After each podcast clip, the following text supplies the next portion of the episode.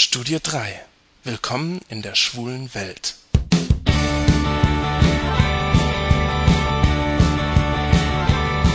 Hallo, hier ist wieder euer Jan aus Saarbrücken. Bei mir dreht sich heute alles um die Kunst des Zuhörens. Ich hatte mal wieder eine stressige Woche hinter mir, und so habe ich mich ganz besonders auf Pfingsten gefreut. Doch dann das Wetter. Mist, Regen. Das ganze Wochenende über. Ich musste wohl drinnen bleiben, und so habe ich mich mit meinem Bücherregal beschäftigt und mal geschaut, was ich denn mal wieder lesen könnte. Da fiel mir ein Buch in die Hände. Ein Buch, das ich bestimmt seit zehn oder zwanzig Jahren nicht mehr gelesen habe. Momo von Michael Ende. Ich blätterte ein bisschen im Buch herum, und schon fiel mir die ganze Geschichte wieder ein. Es geht in dieser Geschichte um die Menschen in einer Großstadt im Süden. Graue Herren tauchen auf, die sie dazu bringen, immer mehr Zeit zu sparen und immer mehr an Lebensfreude zu verlieren. Michael Ende hat diese Geschichte geschrieben vor fast 35 Jahren. Doch heute, in einer Zeit, in der es immer schneller gehen muss und in der die Menschen immer oberflächlicher werden, ist diese Geschichte aktueller denn je. Die Menschen hetzen von einem Termin zum anderen, keine Zeit, sich auf Dinge wirklich lange einzulassen. Und genau darüber beschweren sich doch auch viele Schwule.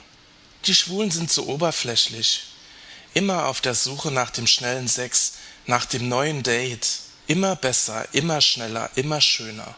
Einerseits profitieren die Schwulen davon, weil sie immer neue Erlebnisse und Eindrücke haben. Andererseits leiden sie auch darunter, denn so bleibt man immer allein. Im Buch von Michael Ende gibt es eine kleine Heldin, die die grauen Herren schließlich besiegt. Doch wie schafft sie es? Momo ist kein starker Held. Sie ist ein kleines Kind. Sie hat keine Zauberwaffe, mit der sie die grauen Herren besiegt. Nein, sie kann zuhören. Wenn wir Schwule uns über die Oberflächlichkeiten der schwulen Welt beklagen und nicht wissen, was man dagegen tun kann, sollten wir vielleicht lernen, zuzuhören. Ich meine, wirklich zuzuhören, sich für die Welt des anderen zu interessieren. Viele Schwule beschweren sich, wohl nie den richtigen Partner zu finden. Da schließe ich mich nicht aus. Vielleicht haben viele von uns einfach Schwierigkeiten, sich auf andere einzulassen. Wie kann man es lernen, seine Beziehungen zu anderen Menschen zu verbessern? Sympathie hat auch immer mit Verstehen zu tun. Welche Menschen sind sympathisch? Es sind die, die uns ähnlich sind, die, die die gleichen Dinge für wichtig halten. Wenn man sich auf einen anderen Menschen einlassen will, ist es wichtig, dass man die gleichen Interessen hat.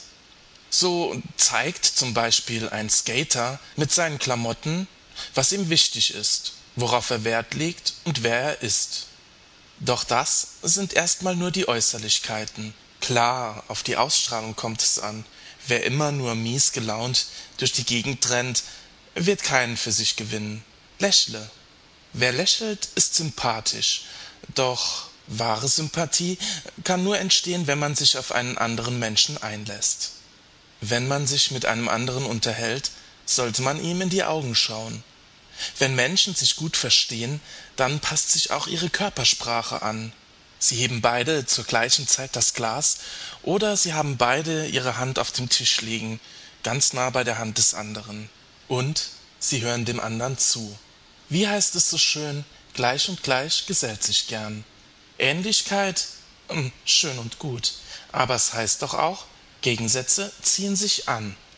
Ach, alles nur Theorie. Das Wichtige ist, den anderen Menschen zu zeigen, wie man wirklich ist und sich die Zeit zu nehmen, sich auf andere Menschen einzulassen.